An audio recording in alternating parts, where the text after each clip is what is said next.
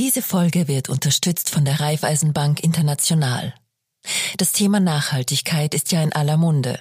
Es reicht aber nicht nur davon zu sprechen, es braucht auch konkrete Handlungen. Die Raiffeisenbank International ist als erste österreichische Bank offizieller Unterzeichner der UN Principles for Responsible Banking, einem einheitlichen Rahmenwerk für ein nachhaltiges Bankwesen. Ende September 2022 wurden die Emissionsminderungsziele der RBI von der Initiative Science-Based Targets anerkannt. Diese stimmen mit den zur Erreichung der Ziele des Pariser Abkommens erforderlichen Werten überein. Die Raiffeisenbank International ist also der verlässliche Partner, wenn es um eine erfolgreiche Transformation geht. Mit einer Vielzahl an nachhaltigen Finanzierungsprodukten und umfassendem Expertenwissen ist die RBI euer starker Partner auf dem Weg in eine nachhaltige Zukunft. Weitere Informationen zum Responsible Banking der Raiffeisenbank International findet ihr im Netz unter www.rbinternational.com. Und jetzt zurück zur aktuellen Episode. Profil Podcast. Herzlich willkommen beim Mittwoch-Podcast des Profil der Innenpolitik-Podcast. Ich spreche mit dem Clemens Neuhold aus der Innenpolitik-Redaktion. Hallo Clemens. Hallo, guten Tag. Und ich bin der Christian Reiner, Herausgeber und Chefredakteur des Profil. Ja, wir sprechen über Innenpolitik, denn es ist der Innenpolitik-Podcast und es gibt schon wieder Aufregung in Österreich rund um vier Buchstaben EMRK, die für Europäische Menschenrechtskonvention stehen. Und da ist ein handfester Streit innerhalb der Volkspartei entstanden. Und das war eigentlich gar nicht notwendig und wir werden das, glaube ich, heute auf verschiedenen Ebenen diskutieren. Clemens, sagst du mal so was, was da eigentlich passiert ist für unsere Zuhörerinnen und Zuhörer, die das vielleicht nur am Rande mitbekommen haben? Also ich mache es im Schnelldurchlauf. Ähm, der ÖVP-Clubobmann August Wöginger sagt im Standard in einem Nebensatz äh, zum Thema Asyl und Zuwanderung, dass man auch die Europäische Menschenrechtskonvention mal überarbeiten sollte. Und äh, der Standardredakteur fragt dann nicht groß nach, das bleibt dann so stehen ähm, löst einen, eine Empörungswelle aus bis hin in die Hofburg. Bundespräsident van der Bellen reagiert äh, persönlich auf Twitter und sagt, die, äh, die, die EMRK gehört zu den Grundpfeilen der Demokratie, ist nicht verhandelbar. Die Opposition natürlich schäumt, also mit Ausnahme der FPÖ. Und ähm, selbst die eigene Ministerin, Verfassungsministerin Caroline Edstadler äh, gibt dem Ganzen, äh, sagt Niet und sagt, das ist nicht verhandelbar. Man glaubt, das Ganze ist damit vorbei, wenn, weil das Gefälle von der Verfassungsministerin zum Clubchef sollte eigentlich eindeutig sein. Ist es aber nicht. August Wöginger hat nämlich nur etwas gesagt, was die einige ÖVP-Landeschefs und Landeshauptleute ihm schon vorher gesagt haben. Er ist nur die, äh, die Stimme der Länder sozusagen und, und gibt dem Ausdruck, was jene, die quasi mit Flüchtlingsheimen und Zelten auch zu tun haben, was dort schon längst sickert. Eine Randnotiz noch, die aber bemerkenswert ist. Ich habe die FPÖ angesprochen vorhin, die natürlich hier äh, sagt, natürlich hat er recht, das nicht laut sagt, aber August Wöginger hat nicht weniger getan, als etwas aufzugreifen, was Herbert Kickel schon vor, glaube ich, drei Jahren getan hat. Nämlich, der hat gesagt, das ähm, Recht muss der Politik folgen und nicht die Politik dem Recht. Das war ein mega Shitstorm damals. Und äh, darüber können wir jetzt reden, ob das, äh, warum jetzt nur drei Jahre später ähm, äh, ein ÖVP-Politiker das eigentlich im fast selben Tenor wieder aufgreift. Sehr, sehr spannendes Thema, weil es so viele Ebenen hat. Vielleicht mal gleich da, da ich Jurist bin, auf das äh, eingehen, was du zum Schluss gesagt hast. Gäbe es nicht den Verfassungsgerichtshof und gäbe es nicht Gerichte, die die Gesetze immer wieder äh, immer wieder neu interpretieren oder auch die Verfassung, dann müsste man sich, äh, dann, dann gäbe es und müsste es auch viel mehr Gesetzes- und Verfassungsänderungen geben. Man kann auch noch viel weiter greifen und weiterschauen. Die amerikanische Verfassung ist hunderte Jahre alt und was immer wir äh, da jetzt an, an Präsidentschaftswahlen etc. erleben, geht auf ein Rechtswerk zurück, das hunderte Jahre alt ist, als Sklaven gehalten wurden, dass Frauen kein Wahlrecht hatten und dennoch ist sie weitgehend, weitgehend unangetastet. Äh, sehr konkret ist das Problem jetzt, wir wissen nicht genau, warum August Wöginger äh, gemeint hat, die EMRK müsse überarbeitet werden. Die, äh, die lebensnahe und äh, vielleicht nicht so freundliche Interpretation, und das stimmt dann auch erst recht wieder für die Landeshauptleute, wäre, hier geht es um Wählerinnen und Wähler. Die Landeshauptleute haben äh, Wahlen in der, äh, in der näheren Zukunft zu schlagen und äh, müssen deshalb mal Wirbel machen. Die etwas freundlichere Interpretation für mich ist genau das, was du jetzt angesprochen hast. Es gibt ja ein reales Problem. Es gibt eine Flüchtlingswelle mit, ich weiß nicht, 80, 90.000 äh, Personen, die über das hinausgeht, was wir im Jahr 2015 äh, erlebt haben. Und ganz klar, und das in einem Binnenland, das aus meiner aus meiner Erfahrung jedenfalls keinen Meereszugang am Mittelmeer oder sonst, sonst wo hat. Das heißt, wir haben ein reales Problem. Plus drittens, man sollte eigentlich äh, genau darüber diskutieren können, ob die EMRK aus den frühen 50er Jahren, denke ich, äh, zeitgemäß ist. Das Wort Asyl kommt dort, glaube ich, gar nicht vor. Und ob man das nicht neu bewerten müsste. Nur eben unter den Prämissen äh, geht es da jetzt nicht um Wählermaximierung und äh, nicht um, um eine, eine, eine hehre, äh, zulässige Frage, wird es sehr schwierig, das, das zu diskutieren. Das ist genau der Punkt. Also es gibt natürlich immer reflexartig die Interpretation, die ÖVP hat Angst um die Wähler, die zur FPÖ abwandern, was sie tatsächlich tun und will sie wieder zurückholen. Und deswegen zieht man die Asyl- und Zuwanderungskarte. Ich halte diesen Zugang, der immer automatisch kommt, ein bisschen für Retro. Weil er aus einer Zeit stammt, wo man tatsächlich noch äh, nicht das als dominantes Thema hatte und, und, und, und die Zuwanderungszahlen noch ganz anders waren. Aber diese, diese, diese Unterstellung, man kann das Zuwanderungs-, Asyl- und Integrationsthema, das hängt ja alles zusammen. Also eigentlich das Thema des Zusammenlebens und des gesellschaftlichen Zusammenlebens. Also das Thema, man kann das einfach auf und abdrehen.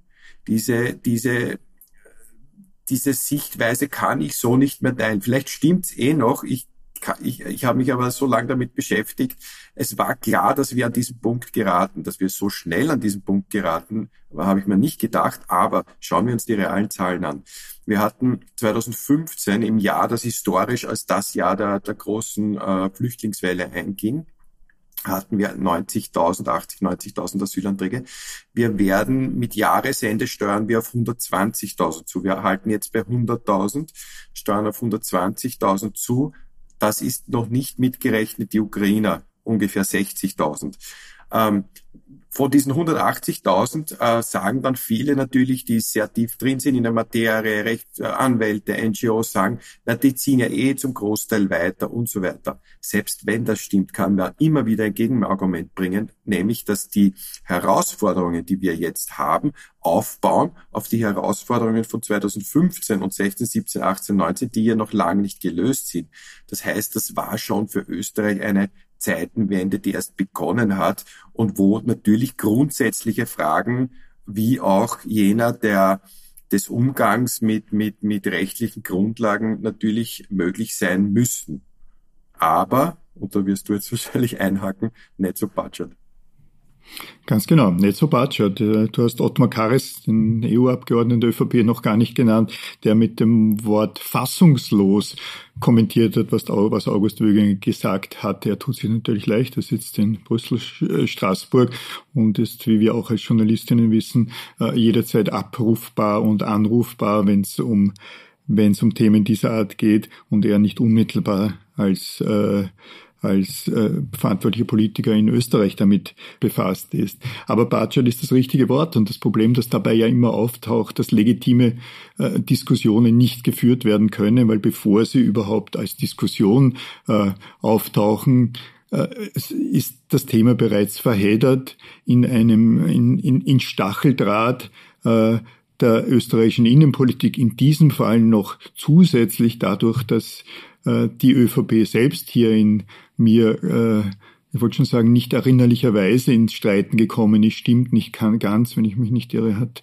gab es äh, nicht vor nicht allzu, allzu äh, lange Zeit, nämlich vor wenigen Wochen, eine, ein, einen kleinen Streit rund um die Geschäftsführerin der ÖVP, die dann in den Wiener Gemeinde abgelöst wurde in den Wiener, Wiener Gemeinderat abgewandert ist. Wie schade, wie schade. Das Thema wäre spannend. Es wäre natürlich auch gerade für die Volkspartei spannend, das in der Partei zu diskutieren.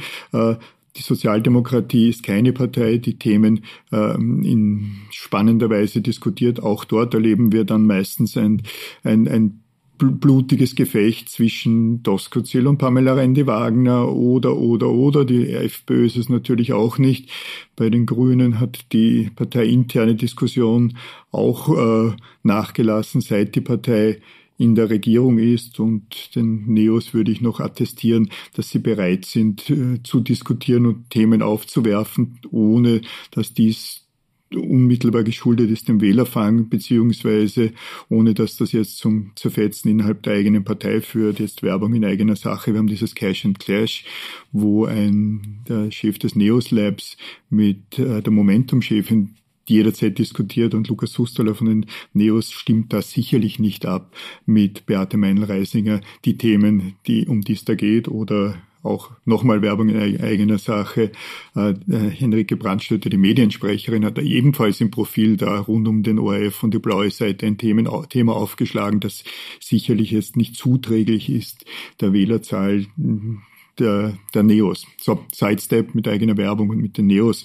Äh, das Problem ist, äh, ja, was, was tun? Hast du einen Blick darauf, beziehungsweise äh, Gedanken dazu, was man mit der EMRK tun äh, sollte und könnte, ohne dass das jetzt dazu führt, Menschenrechte als solche global in Frage zu stellen, die ja über die letzten 50, 70er Jahre, sicher 70 Jahre eher ins Zentrum des Interesses und damit auch der Realpolitik gerückt sind und äh, in, nicht nur in der Beobachtung, sondern auch den realen Auswirkungen eher oder klar gestärkt wurden. Noch ganz kurz zum, zu dieser Debatte, weil das, das, das spielt damit. Genau das wollen wir ja seit Tagen konkret wissen von der ÖVP, die seit Jahrzehnten zentral in der Verantwortung ist. Sie stellen die Innenministerin, die Innenminister seit Jahrzehnten. Sie haben mit Sebastian Kurz jemanden gehabt, der zehn Jahre wegen dieses Themas groß war, also wo wir jetzt von einer Ära sprechen. Natürlich ja, Susanne Raab ist, ist, ist Integrationsministerin, Sebastian Kurz war Integrationsstaatssekretär, Juristin und so weiter. Das ja. heißt, hier haben wir die gesammelte Expertise, die auch in der Verantwortung ist seit Jahrzehnten und die machen nichts anderes, dass sie über den, über den Clubobmann in einem Nebensatz einmal so langsam in die Debatte reintröpfeln und sich ein bisschen warm laufen und da sollen wir als Journalisten jetzt quasi dieses Ping-Pong-Spiel mitspielen und vielleicht ihn für sie recherchieren, was man genau machen könnte. Also das ist schon eine äh, Verhöhnung, muss man ehrlich sagen. Sagt man in letzter Zeit oft so, dass man so drüber bürstet über die Politik, was ich echt furchtbar finde bei Corona oder Krieg, weil da kann man nicht viel richtig machen. Aber bei der, Neutralitätsde bei der Neutralitätsdebatte ja, ja, der NATO. Ja. Aber in diesem Fall ist es ganz konkret, da erwarte ich mal von der Partei, die seit Jahrzehnten in Verantwortung ist, dass sie das schön aufbereitet und sagt, da müssen wir ansetzen, da müssen wir ansetzen, da müssen wir ansetzen, da machen wir es wie die Dänen, da machen wir es wie die Schweizer, da machen wir es wie die Ding und dann können wir konkret diskutieren. Und dann kommt es nicht so zu einer absurden Debatte, wo dann der Bundespräsident wieder nach drei Tagen empört über Twitter ausrückt, was auch schon ein bisschen so einen eigenen Geschmack hat, weil er lässt damit auch das Volk, jetzt so pathetisch gesprochen, das sind gerade gewählt hat, ein bisschen allein so auf da redet man nicht drüber. Das ist die Grundfesten der Demokratie und schauen, gehen wir weiter, weitermachen. Habe ich auch ein bisschen, auch was das Twittern betrifft, mein, meine Bedenken. Aber nur das ein ich Punkt, mit dir, darf ich, darf ich das einfügen ja. bei Alexander van der Bellen inzwischen äh, durchaus teile. Es ist das zweite Mal innerhalb von zwei, drei Wochen, in denen die Empörung vor der Argumentation kam bei Alexander van der Bellen. Also wir hatten etwas Ähnliches vor zwei, drei Wochen mit einer durchaus äh, pathetischen Rede, wo man darüber hätte nachdenken können, ob das wirklich zu dem Zeitpunkt nicht vorgegriffen hat, dem, was Gerichte, was Gerichte zu entscheiden haben. Aber zurück zur Frage der EMRK. Ja, nur eins, äh, der, der, der steirische ja, das Hauptmann Drexler hat es noch versucht zu konkretisieren. Äh, der hat sich mhm. am meisten darauf eingelassen, äh, auf, auf den Wöginger Vorstoß. Und es, er sagt, es geht um eine Weiterinterpretation ähm, der Richter, äh, also am EGMR, also am Europäischen Gerichtshof für Menschenrechte. Es geht nicht um den Text an sich, die EMRK 1950, da will er nicht dran rütteln, aber es geht um die Weiterinterpretation. Er sagt, äh, dass sich das, dass das verselbstständigtes Richterrecht ist. Und er, er moniert zum Beispiel, dass man äh, nicht nach Ungarn oder Italien abschieben kann, weil dort und die Richter sagen am EGMR, da gibt's keine gescheiten Asylverfahren. Ja, also in einem EU-Land sagt man, da, sind, da laufen keine korrekten Asylverfahren ab, deswegen Abschiebung nicht möglich von Dublin-Fällen, die ja eigentlich diese Länder zu, äh, aufzunehmen haben.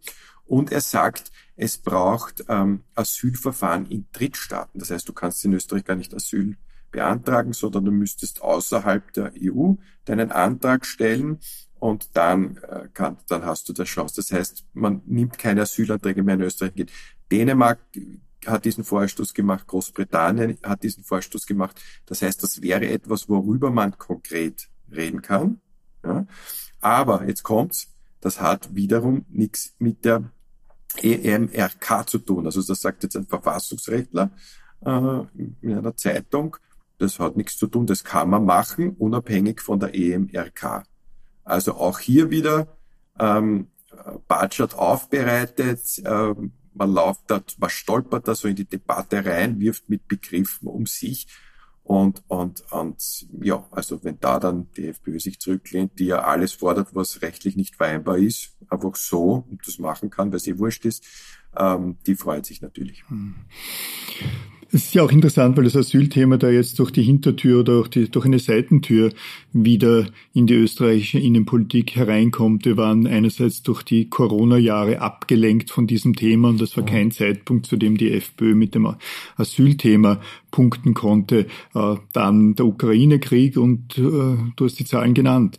Äh, hier bietet sich für die, für die FPÖ ein breites Feld. Wir sehen Umfragen, die Umfrage des Profil, in der, die wir in der vergangenen Ausgabe äh, publiziert hatten, eine weitere Umfrage von ebenfalls einem seriösen äh, Meinungsforschungsinstitut, jedenfalls Umfragen, bei denen die FPÖ nur mehr knapp hinter der Sozialdemokratie der SPÖ liegt oder sogar oder sogar äh, gleich auf. Wenn man die Bierpartei einrechnet, glaube ich, sind sie sind sie vorn bei. So ist es, wenn man die nicht ins Parlament kommen würde, äh, dann dann dann, dann sind sie vorne. Also die FPÖ wird auf diesem Thema äh, bleiben, weil einerseits die, äh, weil einerseits die Welt, dann Europa und dann Österreich äh, keinerlei äh, reale, äh, reale Politik macht, um sich das, um, um das, das Thema äh, zu befrieden und es andererseits nicht einmal eine äh, eine äh, sinnvolle, wahrhaftige Diskussion äh, darüber gibt. Wie gesagt, stattdessen fliegen die Fetzen innerhalb der ÖVP